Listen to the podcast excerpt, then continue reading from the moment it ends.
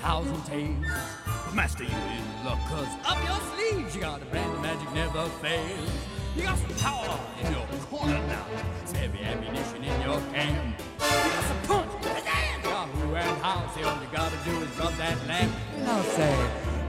Hello，大家好，这里是电影麦格芬，我是期待着上海电影节开幕的呼噜。呃，我是天天要上班，只能在周末去凑一下热闹的朽木。说明你思想觉悟不够高。我这不是思想觉悟的问题啊，我是 没有那么强的魄力，说跟老板说请假请一个礼拜，我要去看上海电影我已。经把一周的课表都拉黑了，你知道吗？就不让他再排课了，然后我就剩下时间全部花来看电影。但是我朋友比我还夸张，他请了十天的年假，专门用来看电影。他一共是买了将近四十场电影，比起他的话，我还是小巫见大巫啊。那么我们这期节目呢，较上一期实际上已经隔了半个多月的时间了。呃，主要是我们不是没有看院线片，也看了不少院线嗯片，但是看完了之后，看片之前的期待纷纷落空，嗯然后这个想要聊节目的这个欲望完全被浇灭。所以，我们今天这期节目呢，主要分成两个部分。第一部分，我们来聊一下最近看的院线片，主要就是要聊一下《黑凤凰》《阿拉丁》《皮卡丘》。皮卡丘可能比较远，我们稍微就提、提个一两句这样子。然后我们还会讲一下美剧《Chernobyl》。呃，最近很火的迷你的短剧《切尔诺贝利》，第二部分的话呢，我们就想聊聊一下今年的上海电影节，主要是比如说我的片单，因为我的片单现在已经尘埃落定了嘛。我前两天是每天肾上腺素暴增，就每天在那边抢票。然后我想聊一聊，呃，今年上海电影节的我自己的个人片单以及热门的几部电影。OK，那我们就先进入第一部分，呃，从我们最近看的片子聊起了。我们先从从最近的一部，就是《X 战警》黑凤凰。对黑凤凰用一句话来描述的话，那就是狗尾草续狗尾。因为我们说《X 战警》的新三部里面，天启已经拍得够烂了。我们说天启应该算是狗尾续貂，续的就是第一站和逆转未来。我觉得那两部也算是《X 战警》的巅峰之作吧。所以我真的是挺好奇，这个福克斯当时在规划，在他没有被这个收购之前，到底是怎么规划 X 战警系列的？因为我们当时是在说 X 战警从就是说新三部开启第一站的时候，实际上它是做了一个蛮好的三部曲的规划。后来好像我是听到说。逆转未来那一部，实际上本来应该是新三部的最后一部。对它当中第二部应该是说，因为第一站说的是古巴导弹危机，对对对。然后第二站实际上说的应该是刺杀肯尼迪的那一个事件，对对对是包括在逆转未来当中也提了一下这一块，但是那块没有拍出来。对。他们是因为受到了这个，就是讲白了，漫威的复仇者联盟那一边的崛起，哦非常好的票房冲击，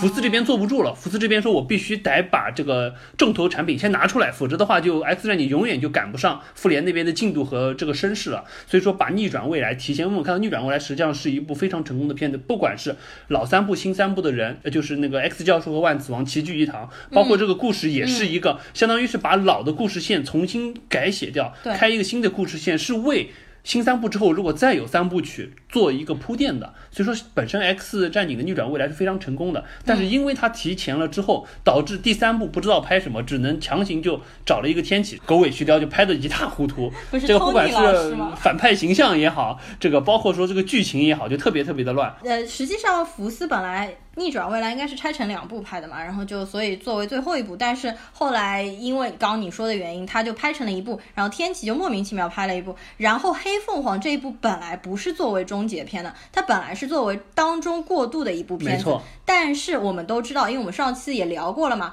就是迪士尼爸爸把那个福克斯给收收购了了，把福斯收购了，所以呢，迪士尼爸爸要全部重启 X 战警的系列，于是福斯就在非常紧急的情况下面，随便就给他结了一个尾。而且这个拍黑凤凰这个导演是之前完全没有导演过任何一部作品的，你就可以看得出他功力是有多青涩。所以整部电影呢，我觉得观感。看下来令我非常的憋屈。实际上，我们两个算是 X 战警的粉丝，而且我们对于 X 战警的感情，实际上比起复联可能要更早、更深远。因为 X 战警真的是从二零零零年的时候就开始了。没错，而且 X 战警实际上从一开始它就是一个群系的规划，包括它对于 X 教授和万磁王之间这个阵营的对立，作为一个 mutant 在这个世界上如何和正常的人自处，自始至终就有这么一个阵营的对立，所以说在看的过程当中，就虽然说是群戏，有些人的就是说超级英雄，不说超级英雄，就是这些变种人的这个嗯角色塑造没有那么强，但是因为他们有战队，你就会对他们有一个非常清醒的认识，包括还有一些像 Mystique 这种会来回倒戈阵营的这种状态会形象非常非常的丰满，所以我觉得本身 X 战警系列一直是属于在超级英雄改编这一块儿非常非常好的，而且他在两千年开始去拍也是。相当于是在漫威整个系列当中打头炮的。那个时候我们知道钢铁侠二零零九年来拍，这还早了去了当时漫威完全不知道怎么弄这事，他只能说把这个东西抵押给福斯，然后来做这一系列。福斯把它运作的非常好。对，而且 X 战警实际上还有一个什么很好的地方，就是它因为是作为整体规划，所以它在每一个人从前往后，哪怕他新旧时间线来回去串，他至少这个人物他的个性相对而言是自始至终的，呃，不像说复仇者联盟复仇者联盟实际上都是从单体电影开始，先拍了钢铁侠一二，然后再拍了美队一，再拍了雷神一，然后拼凑起来。当然我们知道，漫威当时做的比较好的就是他把这些。单个的超级英雄拼凑起来了之后，捏合的很好，不管是剧情的设定，让每一个人的戏份的平衡，包括说怎么样去塑造他们说在走在了一起了之后，超能力之间的强弱，以及要共同面对外敌这块塑造的不错的。但是实际上单体电影和整体的片子会大家觉得有一种割裂感。这么说吧，我们也不要捧一贬一。实际上，因为我们现在我们前两期不是聊了复联吗？然后我有说过，我走在复联的 PTSD 里面，花了很久才走出来。我现在仔细想了一下这个问题，其实这样子，对于我个人而言，我觉得 X 战警的前期远远拍的比复联好，但是复联的后期远远超过了 X 战警。是的，复联的后期，我觉得是已经达到了，就是我们所谓的好莱坞商业大片里面的，就基本上是顶已经是这个工业水平的巅对峰了，巅。峰之作，我觉得复联真的是越走越好。虽然它可能前期有一些问题，但是 X 战警是一开始出来就已经有一个比较高的高度，但是后来就你看看这个什么越走越差了，就是从天启那部开始所以说这个福克斯才被迪士尼爸爸收购了嘛？啊、是的。然后据说迪士尼爸爸把 X 战警收购了之后是要全部重启，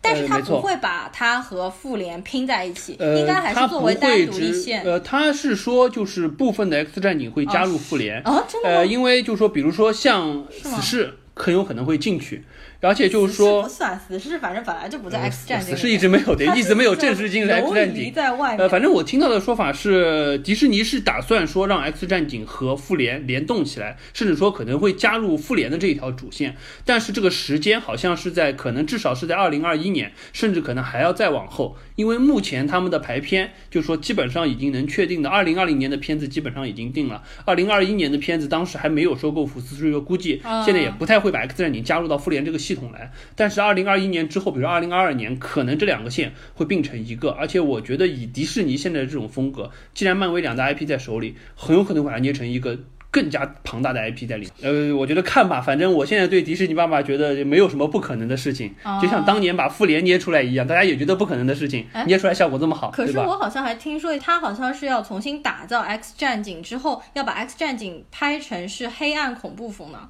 呃，有可能，因为确实《X 战警》它之前基于就是说种族问题这么一个事情的起源，在现在实际上已经不太适用了。对对对，可能已经不太对，不太能就是说更多的去深挖这块的内容了，可能要换一个新的思路去做。我如果他拍恐怖片，我巨期待的。呃，他能挖深邃面，我觉得挺好的啦，因为我们一直在说 DC 有多少。黑暗的地方，嗯这个漫威我不知道他怎么弄。现在他反正两大 IP 在手里，一条是可能逗逼线越走越远，另一条线就开始往深了挖，这也挺好。嗯，然后再说一下 X 战警，就是原来的老三部嘛，我也都很喜欢。除了这两个系列之外，还有就是外传，金刚狼的外传。呃，就我之前也说过，因为金刚狼是我 X 战警里面最喜欢的超级英雄，就像 Doctor Strange 是我复联里面最喜欢的。然后我还买了他们两个人的手办嘛。然后金刚狼的那一部实际上是在黑凤凤凰，应该算是黑凤凰的前一部。嗯，就是没错，对 Logan，对 Logan，Logan 的话，实际上当时出的那个海报就是 Logan 嘛，他并没有写什么金刚狼三，国内是为了让那个抓住基层民众，对吧？打入基层，所以他写一个生怕大家不知道这个是所以。改成叫金刚狼三，实际上应该翻成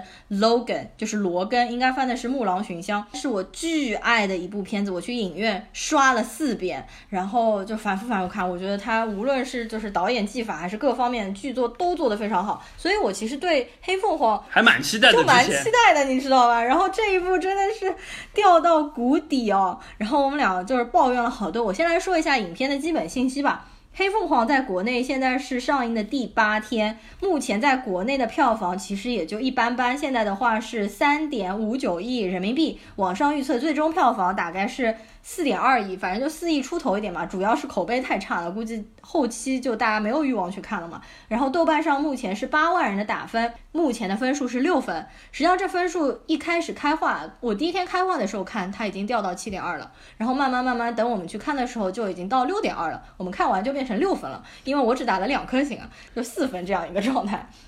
真的是作为一部就超级英雄的片子，回过头来看看所有漫威的 IP 出来的超级英雄，嗯，好像都没有这么低的可能。呃，很少很少了。然后我说一下国外的评分吧，IMDB 上面网站的评分是六点一分。我发现现在豆瓣网友和 IMDB 的网友哎趋同性蛮强的。对对对，特别是对于这种爆米花电影嘛。然后影评人打分可想而知嘛，四十三就是不及格。然后目前的国外票房也是不咋地，只有一亿美金的票房，那是蛮惨。因为它的那个成本是两亿美金，美金，那它回本要六亿美金，我觉得它是没有希望全球票房达到六亿美金了。好，那么接下来要不我们再深入的、详细的聊一下黑凤凰的剧情和人设吧？嗯，那感觉就是继续深入的 diss 这部片子。呃，那个如果真的有黑凤凰的粉丝的话，要不就不要往下听了，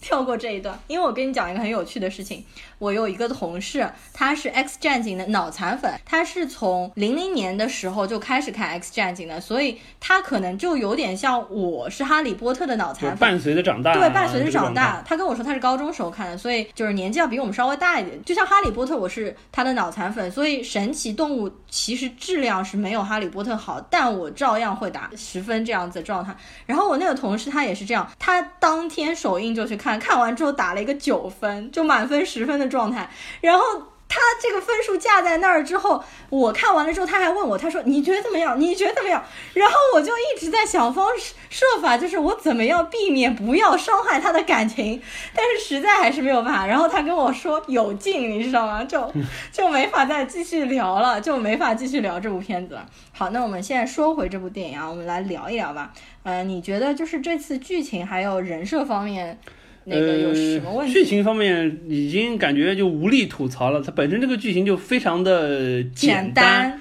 莫名其妙就来了一个，相当于就是来了一个宇宙火种，然后就被 Jean Grey 吸收了。又来了一帮外星人，就要想方设法把这个宇宙火种带走，或者说把 Jean Grey 带走。然后最后嘛又没有成功，闹掰了，就开始一顿大打。最后嘛这个外星人也被 Jean Grey 打死了，Jean Grey 也变成了一个凤凰在天上飘着，就感觉就不太像是 X 战警应该编出来的剧本。这个很像是那种非常非常 low 的，然后没有什么就是说背景设定的起源电影。没有对，像是，所以我觉得就这部片子，它它实际上它的英文名并没有冠 X 战警冒号 Dark Phoenix，它就是 Dark Phoenix，就是相当于是给一个完全不知道任何 X 战警背景的人告诉你都可以看，哎，菲尼克斯是怎么回事，怎么黑化，就这么一个故事。对，然后我的同事还跟我说，他看完之后，他跟我说，哇，我觉得这部片子拍的太好了。他说这部片子对非 X 战警的粉丝很不友好。然后我在看整部片子的过程当中，我就觉得有吗？因为我觉得如果是完全对 X 战警毫无了解的人去看这部片子，完全没有任何困难，从头到尾都可以看得懂。不像说是神奇动物那一部，我们说你是非粉的话，你很难理解。但这部片子是完完全全可以可以看得懂啊。然后另外还有一点，就是因为我们看之前，因为我们知道，就是老三部的第三部，就二零零六年的时候，《X 战警山背水一战》，实际上讲的也是黑凤凰的事情，也是讲了，对，就说金 Grey 黑化了之后，然后站到了这个万磁王那一边，并且最后和 X 教授这边就大打出手，那一场实际上打的还是蛮凶的。包括我们知道最后实际上是金刚狼，对，就是仗着自己没有弄不死，然后 对，仗着自己的内裤不会灰飞烟 灭，好吗？然后就就是强行的去把金 Grey 杀掉了，对，这个状态，实际上在那一段当中，大家当时就有诟病说。本身这是一个非常好的故事，但是在金 Grey 黑化这一块，实际上是没有，一方面可能是没有过多的篇幅去做。第二个就是说，实际上当时呃，不管是特效也好，包括就是说在剧情的展开上也好，略显欠薄。所以说这一部当时说叫《黑凤凰》，当时特别特别期待，感觉好像能把当时没有说清楚的那些东西，通过一部完整的片子，好好的把它展现出来。结果发现实际上只是借了这么一个由头，做了一个非常简单的故事的叙述，这让我们觉得非常的失望。对，而且原来的黑凤凰是一个比较成熟的女性嘛，但是因为这次的黑凤凰，一个是 Sophie Turner，她本来年纪就很小，二十二。万岁，你就会感觉这部片子是一个处于青春期少女无病呻吟的感觉。呃，有一点。特别是就是一个是他演技的问题，一个是我觉得这个剧本和台词写的也不好，就是他演的整个就感觉是琼瑶式的那种，一直就捂着头，然后在那边摇头说“我不要听，都是你的错”，就是什么什么，就非常非常的情绪化，就完全是一个叛逆期少女的感觉。而且我觉得这边还有一个什么问题，就是从 Phoenix 这个角度来说的话。在老三部当中，他们是就是那个时候 X 战警整个学校里是一个军团，也就是说以 Jean Grey 包括像镭射眼这一帮人，已经是充当了 X 战警这个角色相当长一段时间，而且是一个已经比较经验老道的 X 战警。对。但是在这部片子当中，不管是就是说苏菲特纳演的这个 Jean Grey 也好，包括就是。就是那个头号玩家里那个一直戴眼镜演的那个镭射眼也好，他俩都太嫩，就感觉像是青春校园剧之间的这个状态。所以说他这个黑化的过程并没有给人一种深邃的感觉，反而觉得像是就是叛逆期胡闹的这个状态，就让人觉得特别特别的可惜。而且这对情侣我也没看出他们有任何的 CP 感，一点都没有，特别特别尬。反正我觉得这次的剧情毫无逻辑，然后人设基本上都是完全很失败。我觉得还是和演员选角的地方就是略有欠缺。呃，不是说他们演技不好，只是说他们这个这个年龄段来撑起这个角色，或者说撑起这个故事本身应该去深挖的一些东西，还是太显年轻了。我觉得从那个逆转未来之后，天启那一部开始就等于换了一批换了一批新的演员，换了一批新人。里面老实说，可以给我们留下比较深刻印象的，应该就是快银。对，快银这个角色其实非常出彩，因为他在。逆转未来的时候，已经帮他爹逃出监狱那一段，然后包括那个停止时间 timing bottle 那首歌，那边就特别特别出彩嘛。但是这一次快银不知道为什么，反正一开始上来就让他受伤，受受伤，就他其实是大家比较喜爱的一个角色。剩下的那些各种各样，比如说呃，蓝色的那个叫实际上也不出彩，不出彩。对，然后新的那个夜就 Nightcrawler 那个夜夜魔侠，实际上他的他的。能力很强，能力还不错，而且能力的展现还不错。说到这个，我就要提一下。Nightcrawler 他实际上在这部片子里，就他的能力设定实际上和原来的那个就是红红红魔鬼很像。哦哦哦，对，就他是这种就等于瞬移的这种状态，在这部片子里，他的这个特殊能力的体现，特效方面运用的还是不错的。包括他有一个拿着小刀，然后来回去穿梭穿，就是在在转移，然后去刺杀对方的这一段，这个特效是做的不错的。但是回过头来，你再看看 Jean Grey 的这个 Phoenix 能力这个体现，实在是我觉得特写镜头拍着他的脸，然后脸上弄一些感觉像五毛。毛的 PS 特效的那种，就是红色的裂痕出来，就说明他在使用他的这个能力。我觉得真是导演啊，你们这个制片方，你这两个亿的美金花哪儿去了？说到这个两个亿美金的预算问题，我也觉得，我本来以为这部片子大概是五千万拍出来的一个成本。你你想想之前的 X 战警打斗场面多宏大，就且不去说 Magneto 当时把整个体育场全部搬出来、搬起来，一路移过去飞走，这一次的。简直就是街头斗殴啊！是不是？他们就站在一个街心花园上面，然后两拨人站在一起。真的，我觉得他们两拨人站在一起打的时候，有一点想要塑造那种就是像是漫威内战的那种感觉，但是又塑造的不够好，因为两拨人矛盾冲突非常不激烈。然后他的场面，我觉得是 X 战警有史以来拍的最小的、最差的。包括 Magneto，他也做了一些很莫名其妙的东西，比如说。他把那个地铁从地下拉上来，我也不知道他要干什么。然后包括他和 Jean Grey 两个人控制那个直升飞机那段，我觉得也非常的尴尬。而且这边就是说，拍到这种内部对战的时候，就会觉得感觉很多变种人对于自己能力的应用就忽强忽弱。Magneto 就最明显。你想他在天启里。已经是什么样级别的战斗力了？被天启启示了之后，实际上是可以逆转地球磁场，进行这种就相当于至少是行星级别的攻击了。到了这里，瞬间又变回到了当年刚刚学会能力，然后这种小儿打闹的这种状态，特别特别的可惜。这种东西，包括还有就是说，像这里面呃很早的就让 Mistake 死掉这个，我也觉得就这个设定让我觉得，第一，我们觉得 Jean Grey 这个角色。塑造的不成功，反倒是 Mistake 的死让大家觉得好像还是蛮惋惜的一点，因为毕竟看了他这么久。嗯。但回过头来，我们再说回来，大表姐演 Mistake 角色，我觉得也越来越不用心。呃，你很明显看到第一，因为他之前就表现出来说，他实际上已经不是很想演这个角色，所以说你可以在后来的片子当中，他越来越不喜欢去画 Mystique 的这个妆，能不画的时候就不画。对对对，我觉得这个点是特别明显的。包括这部片子当中，他的就感觉他演戏有一种特别敷衍的感觉，在前面从第一课到逆转未来，实际上感觉都演得非常好。到了天启这一部就已经开始在往下降。天启里面他出来一点点是呃，Mystique 有的了，他最后不还有就是说快银拖了他的头，然后到哦对对对，这个万磁王身边去说服他那一段嘛。对，是的，是的。说到 Mystique，他这次可能。就越来越敷衍了，我觉得也是有一部分，因为为什么呢？这个也是他性格上一个比较 out of character，也就我们所说的人设上面是有一个崩塌的，是因为 Mystique 他原来在老的 X 战警里面，他一直奉行的一个准则就是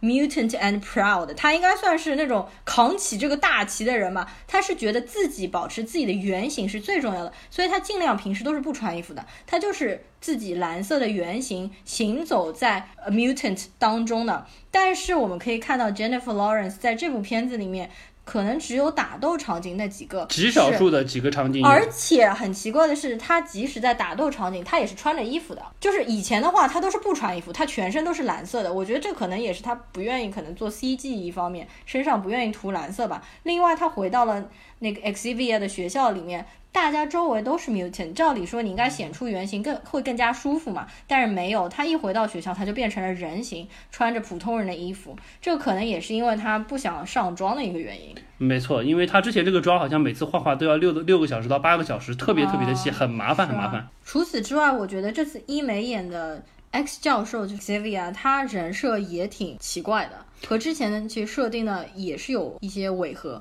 对我且不说它和老三部当中设定的违和，它就是和新三部当中和上一部天启的结尾感觉也有点接不上，因为我们可以看得出来这一部和天启之间的时间距离没有差的很多，但是感觉整个 X Man 一下子就变成了就被 X 教授推到了相当于是时政的。前沿是变成了一个公开的特种部队，并且愿意去执行很多危难的任务，借此来换取世人对他们的认可，进而说，呃，整个 mutant 在世间相当于就是说把他们。变成了一种像复联当中大家对于超级英雄的这种认可一样，我觉得这个是挺奇怪的一件事情。至少我觉得之前这么多部以来，看不出 X 教授会有这种方式去设定他的 X Man 应该是怎么样在社会上自处。啊，而且这次给他刻画的有一点，比如说爱慕虚荣这样，他就一直就是就非常 enjoy 和总统会面呐，然后在媒体采访啊。我觉得他根本不是一个这样的人啊，然后我就觉得好把 X 教授。污名这个万磁王这边实际上也是觉得，就万磁王就给人一种感觉，什么就是每次前一部片子犯点错误，然后完了之后就找个地方隐居起来，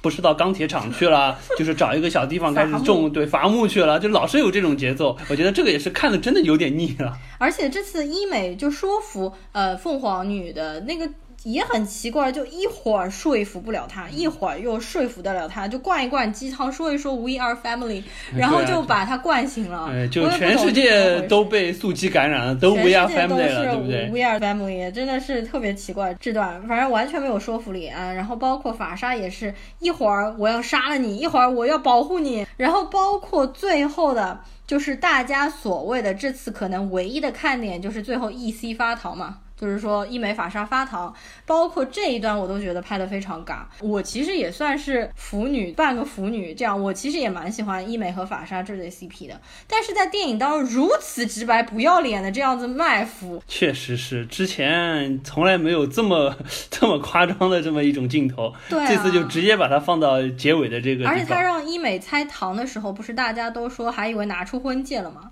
我觉得可能这一次官方知道最后用这个卖糖的效果、发糖的效果，然后可能引一波脑残粉去看嘛。然后看完可能觉得，哎呀，前面这么差，然后最后这样的还可以找补找补嘛。好的好的，我们黑凤凰就聊到这儿，打住吧。呃，接下来我们再简单聊一下之前看的两部，一部是阿拉丁，一部是大侦探皮卡丘。嗯，我们先来说阿拉丁吧，因为阿拉丁实际上比起黑凤凰的话，我个人要喜欢多了。呃，对你来说应该是蛮有情节的一部片子。对，对我情节。太深了，因为我呃小时候就刚进初中的时候就看了阿拉丁的动画片，当时巨喜欢阿拉丁。阿拉丁应该算是在狮子王之后我看的第一部长篇的动画电影。迪士尼的。然后我当时是迷恋阿拉丁，迷恋到一个暑假。反复每天都可以看，而且当时是看一遍中文，看一遍英文，因为他的歌太好听了。包括当中的 How New 我他们骑在飞毯上面，包括 A Friend Like Me，就是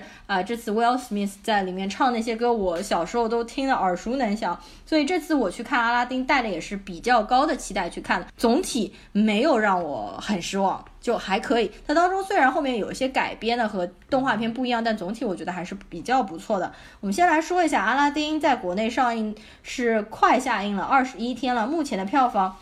比黑凤凰还要低一点啊，三点四五亿。因为我们也说过，一个是它是歌舞片，歌舞片国内受众本来就不是很大，然后全球的票房还不错，现在是到了六亿美金。然后豆瓣的打分也比黑凤凰要高了将近两分，是七点八分。呃，阿拉丁怎么说呢？我说实话，说起来惭愧，这个我实际上是没有看过当年的这个原版动画的。嗯，所以说我还记得我们当时去这个迪士尼乐园的时候，你和我非常兴奋在那边说的茉莉公主，说甲方什么的，我都一脸懵逼。呃，我还相当于是第一次我跟你说，我说我小时候的那个呃阴影嘛，就是小时候的那个噩梦，就是甲方。然后你以为是什么公司那个甲方乙方的甲方？完全不知道甲方是什么鬼。甲方啊，我说到甲方，我觉得这次演员找的不太好，因为大家如果不知道的话，回过去看一下一九九二年版阿拉丁动画片里的甲方，看看他那脸有多长多邪恶，然后再看看这次找的演员，简直小正太一样，感觉正太脸就是属于那种浓眉大眼的正太脸，根本演不出甲方那个气势，好吗？呃，除了甲方之外的演员，像是 Ginny Will Smith。然后还有茉莉公主 Jasmine，还有那个 Aladdin，我觉得他们都是算找的演员找的不错的。还有一个演员我找觉得找的不满意的是。啊，Jasmine 的爸爸，也就是国王，就是他们里面的 Sudan，就是苏丹大帝。我其实不满意的。动画片里面是一个非常俏皮、长得胖胖圆圆的一个老头，一个非常可爱、让人印象非常深刻的一个国王。但是在这部片子里面找了一个非常普通的人，你看完了之后就有路人脸，对他一点印象都没有。还有，实际上有一个我不太满意的是 Jasmine 的那一只老虎，呃，就感觉戏份太少。在动画片里面，他和 Jasmine 实际上感情非常深，应该他算是 Jasmine 的唯一一个朋友。因为动画片里面 Jasmine 是没有侍女的，她是没有朋友的，她从小就是生长在宫殿当中，只有那只老虎是一直陪伴着她的。但是在这部真人电影当中，我不知道是不是因为 CG 太难做的关系，他和老虎一点互动都没有，他甚至都没有伸手去摸老虎的动作。但是在动画片里面，实际上他和老虎的互动是非常多，而且他经常和老虎是抱在一起，互相安慰安抚对。对方嘛，这次这个是没有的。呃，对啊，选角这一块的话，实际上我觉得两个人是最好的，一个是威尔史密斯。嗯，当时刚看到说这个灯，那个 Jenny 这个灯神是威尔史密斯演的，觉得挺奇怪，因为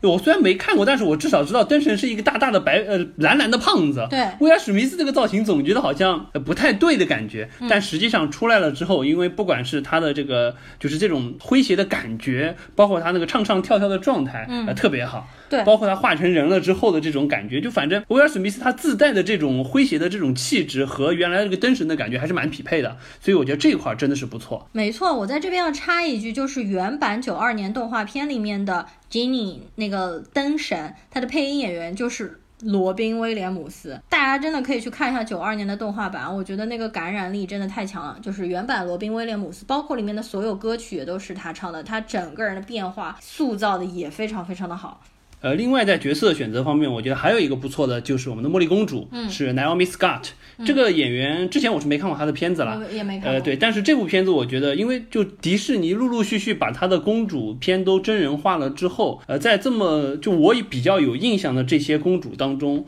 我觉得他是形象塑造的相对不错的一个，包括我们知道这部片子当中那首就《Speechless》那首歌也是他自己唱的，对，而且这个角色本身和就是这种阿拉伯风格的公主的这个塑造，从她的这个整个形象气质来说，我觉得选的还是不错的。因为其他的几部我们一直在诟病，或者说大家都有一些争议，就比如说像像这个 Lily James 当时演的灰姑娘，嗯，就有人说好，有人说不好，大家说可能最出彩的是她的裙子，而不是她的表演。因为 Lily James 的话是属于不是。第一眼美女嘛，她长得就是嘴超大那种，但我觉得她长得还是蛮漂亮的，还就是《唐顿庄园》里面对，面还蛮好的。就是 Lady Rose 就很有气质。但是就没有让人觉得，就是说对于这个就是灰姑娘这个角色，Cind- Cinderella 这个角色留下很深的印象。更多是她的服装当时那块特别强。对。然后你说印象比较深，比如像 Emma Watson 这种，她去演《美女与野兽》里面的贝尔，那是一个就就典型就是已经带有女权觉醒意识的这么一个角色，印象大家还深一点。然后再往前的话，你比如说像 Kristen Stewart 演的那个白雪公主，一点印象都没有，我没看过一点印象都没有。因为这部片子巨烂无比，打分巨差，我就不想看了。包括说沉睡魔咒里面的对《沉睡魔咒》里面的这个艾莉范宁演的，嗯嗯实际上大家都觉得好像反派的戏份比他更强的这种是感觉，那当然了，对不对？因为艾利范宁当时好像只有十四、十五岁吧。艾利范宁现在应该算是好莱坞一线女星小花了，但是呢，呃，就是当年她在那个《Maleficent》里面的戏份完完全全被 Maleficent 是完全对，完全就是被她压下。当然，那个本身是以反派的角色来、对对来就是视角来拍的。对所以说整体回过头来说，我觉得就是这个 Naomi Scott 的这个角色，至少我觉得和这个公主的形象特别的贴合，而且给她留下印象还比较深。我觉得真的能和她 PK 的，或者说能让我觉得印象这么深的，一个就是 Emma Watson 演的贝尔，再往下可能就是我们期待一下这个花木兰。哎，可能大家会留下一个比较深的印象。呃、i doubt it。好，那么我们最后再快速聊一下已经下映的那部院线片，就是《大侦探皮卡丘》。呃，这部片子怎么说？剧本已经无力吐槽了。关于说让 Ryan Reynolds 来配这个音，我也没有觉得特别出彩。整部片子看下来，我觉得唯一的亮点就是那些 CG。嗯，对于就是各个 Pokemon 以及有一点像有一有一幕让我觉得有一点像看 Zootopia 的感觉，在这个城市里，Pokemon 都在用他们的功能干什么事情，这是唯一有一点出彩的。可惜这也就是唯一能让我坚持看下去那一点点东西剪下来也就是一个两分钟预告片的长度就结束了。对，而且那里面那个黑人男主角，他原来还拿过金酸梅，我觉得他这次又要拿金酸梅了。而且整个就是单纯的靠 CG，这整部片子我都撑不下去。然后说一下全球票房四亿美金，算是不错了，豆瓣上打分是六点七分。好的，我们终于把我们最近看的三部院线片快速的聊完了。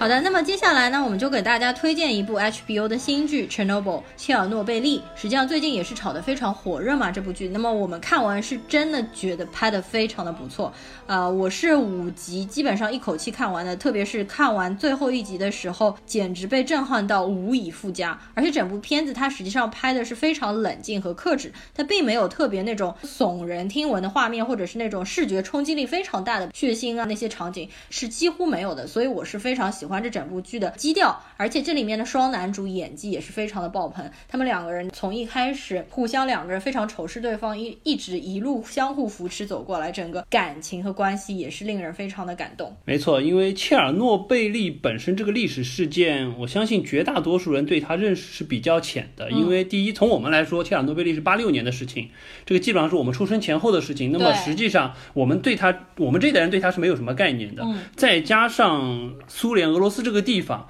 切尔诺贝利事之后，基本上这个地方就是就是人间禁区。后续的报道也好，我们看到所有的资料也好，都很少，我们也不太会说主动去深入的了解这个历史事件背后的事情。那么这部片它就很好的还原了。当年切尔诺贝利爆炸了之后，陆陆续续一批一批人，比如说最早，因为当时爆炸了之后，大家都没有意识到它爆炸，或者说刻意还在隐瞒它爆炸的事实，以及它的核辐射实际上有多么的严重，然后就会发现一批一批的人，不管是第一批到现场的这个消防队员，包括那些无知的在桥上去观看远处这个电离火花的这个天空的那一帮市民，再到后来为了去就防止它进一步爆炸，不管我们说那些挖煤的去修隧道，防止它核熔融也好，包括说后来那些就是冒着敢死一样，九十秒的在天台上去清理那些放射性最强的这些是石墨留在外面的这些人也好，包括说后来还有几十万的人要去给他造一个石棺，把它封闭起来也好，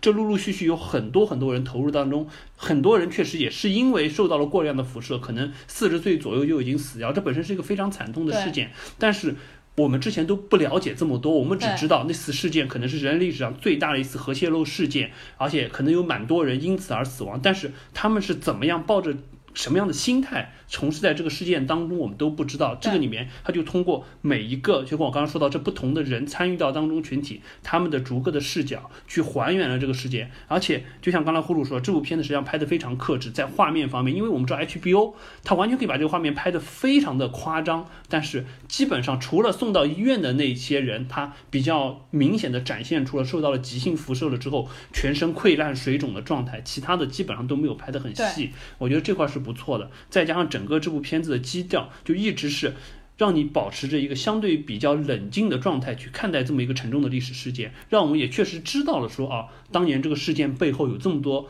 为人知或者不为人知的事情，而且我去看了一下这部片子，实际上为什么大家觉得拍得很好，是因为它是源自于一本书，这本书的作者叫 S.A. 阿列克谢，叫谢耶维奇，他应该是一个俄罗斯人，然后。他是当时写了一本叫《切尔诺贝利的悲鸣》，然后这本书二零一五年好像是拿了诺贝尔奖的。当时他拿诺贝尔奖文学奖的时候还很有争议，因为诺贝尔文学奖一般发给的都是就是说文学的作品，比如说诗歌、小说、散文之类的。但他写的这个更像是一个记者去采访了很多人，就是这部片子当中呃虚构出来的那个白俄罗斯的那个女科学家，她是采访了很多人，对，去还原了这个事情。她当时也是去采访了很多很多人，去还原了这么一个实景。所以说他们实际上是基于这个蓝本去构筑了这整部片子的剧本，虽然只有五集，但是他把里面很多的细节描写的很深，并且我们看的时候，每看一个场景，每看一段，都会有一种很强的代入感，说呃当时。历史格局之下，苏联政府是怎么做的？如果说这个事情摆到现在，我们会怎么样去看待这个事情？我觉得还是挺能发人深思的一部片子。嗯，对的，好像这部书当中第一个章节，我记得好像讲的就是消防队的那夫妻那一家，其实也是这部剧当中。他着重描写的就是这一对年轻的夫妇，然后丈夫就是消防队员，他就是冲到抢险救灾第一线，然后最早受到最强辐射的那一批人。我觉得真的是，就是参与抢险救灾的他们这边的人，有一些是知道被辐射，有一些是不知道被辐射的危险。但不管怎么样，基本上所有的人都是前赴后继，没有人有任何怨言，而且基本都是处于视死如归的这样一个状态。为什么最后 Chernobyl 这个核爆事件被控制的如此之好？真的是当时苏联的官兵一条人命一条人命这样搭出来的。不过，其实你说视死如归啊，我反而觉得很多人他并不知道，对，受到这么强，对，几批是不单单是这个问题。我觉得最开始去就是说这个现场的那些消防队肯定是不知道是这么回事儿。实际上我说的是后续那么多，比如说他们要去这个挖煤、挖通道的那一些人，包括说要去清理那些现场动物的那一些人，再到后来说为了搭石棺又投入了几十万人，这些人他们可能。知道这是核辐射，但是至于他们究竟去受到了多少的辐射量，这些东西对于他们的寿命，对于他们未来之类健康影响的厉害程度，我觉得绝大多数人都不知道，因为以苏联当时这个状态，一定会就像说。对，比如说你受到可能是超过两百个伦琴的辐射量，我会告诉你，你可能只受到二十个伦琴的辐射量，而且我会告诉你，这二十个伦琴的辐射量，实际上对于你来说，可能只是相当于打个不恰当，比方说你多献了十次血的这种感觉，并不会说给健康带来特别大或者给寿命带来特别大的影响，而且实际上整体当时苏联。对于就是核辐射之后就带来的，尤其这种慢性辐射，嗯，带来的这个健康的危害，实际上理解的不深，因为当时整个世界上只有日本人知道这个东西影响有多么多么大。苏联，我相信对一块对这一块的就医学知识掌握实际上是不足的，他没有想到之后在这么长的时间范围之内，对于这么多人产生了这么严重的健康影响，所以我觉得一定有这个因素在里面。对，但是这帮人。就算不知道会影响自己，但是绝对知道对自己的健康是会产生比较不好的影响的。更何况里面的男主双男主，他们实际上因为其中有一个就是核辐射，对那个科学家，他早就说得很清楚了。我们两个虽然不是在第一线被直射的，但是我们每天处于就是他们这个叫做 p i p i a 这个 town 里面，实际上他们知道自己的寿命活不过五年。那你想想，现在我们怎么可能说有一个人就告诉你，你现在给我去一个这样的地方，然后。五年的寿命，你觉得会有多少人愿意牺牲自己的生命？没错，我说到这一块，就是我倒想起来，他们在说，就是整个这个事件当中，就这些知情的人也好，或者说是部分知情的人也好，他们为什么能对这件事情还是投入如此强的信心和决心，要去把这个事情完成？一方面，这是事在人为，必须要去做的事情。嗯。第二个是。这些就整个当时苏联的不管是人民也好，这个军队也好，实际上还是有一个很强的冷战思维。他们更多想的是，第一，这个事情要有效的控制；第二，他们更多想的不是说自己个体的健康问题，而想的是这件事情会对我们苏联在冷战的这个情况之下带来多大的影响，我们的社会地位不，我们的就是国际地位和威望会下降多少，我们能不能尽快把这件事情做好？所以说后来大家也在说，实际上切尔诺贝利事件可能也是最终导致苏联解体的一个很大的诱因。正的原因对，然后当中实际上有几个场景让我看到了内心非常的沉重，而且还让我感觉又非常感人。其实当中有很多事件，我们应该不能算剧透，因为这个本来就是在历史事件当中真实的事件。就比如说大家应该都知道的，有三个年轻人穿了潜水服到辐射非常最大的那个水中，然后去开那个水库的阀门嘛，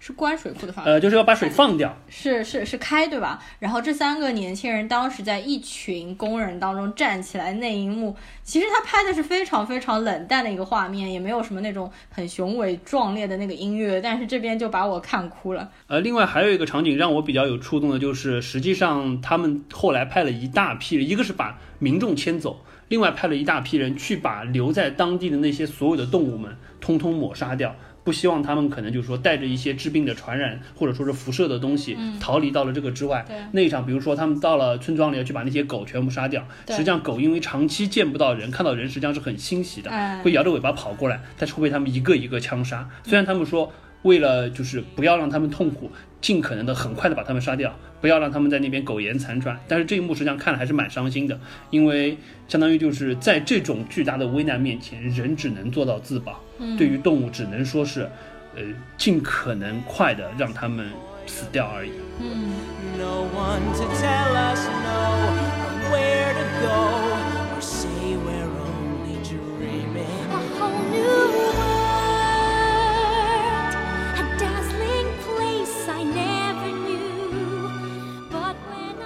好的，那么接下来我们进入呼噜同学比较兴奋的环节，就是聊一下上海电影节。嗯，上海电影节实际上就是我们录这期节目的其实后天，等于是六月十五号开始，一直到六月二十四号，这一共十天的时间。然后我每一天基本上都要出去看片，而基本上每天看两部片子。然后有几部片子是抢不到的，然后让我也比较后比较遗憾，不能说后悔啊。嗯，最想抢的，其实上海电影节最难抢的第一批队，我们已经抢到几部蛮厉害了，一个就是《Mad Max》。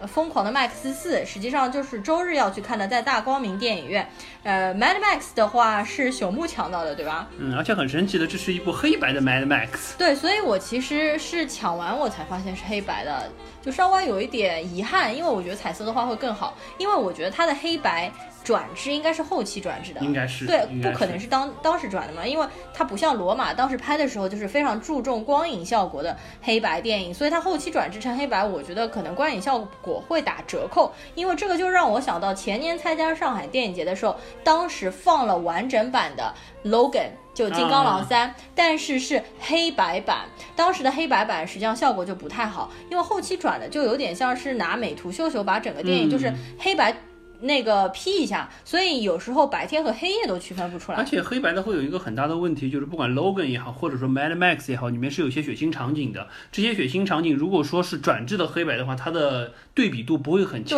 会让人觉得没有那么强的冲击。对对对不像原始黑白片子这种血飙出来的这种感觉，会让人觉得就实际上在黑白的片子下有一种特别的震撼感。这块儿我们可以期待一下，看看这部片子出来效果怎么样。嗯，因为 Mad Max 应该算是最难抢第一梯队，所以是抢的第一部片子嘛。然后我们也是好不容易买到了大光明二楼，对吧？嗯大光明二楼据说好像观影效果有一点问题，因为可能会被遮挡掉部分字幕。但我觉得，因为 Mad Max 我们都在家看过两遍，所以也还可以嘛。然后另外最难抢第一梯队里面还有就是阿基拉，阿基拉应该算是大有克洋的巅峰之作了。这部片子是在八八年上的，但是应该算是一部非常超前的，而且具有划时代意义的这样一部动画电影嘛。我当时根本就没有抢到这部片子，后来是因为在六月二十四号闭幕场加场了，然后那天我抢到了，也是在大光明二楼。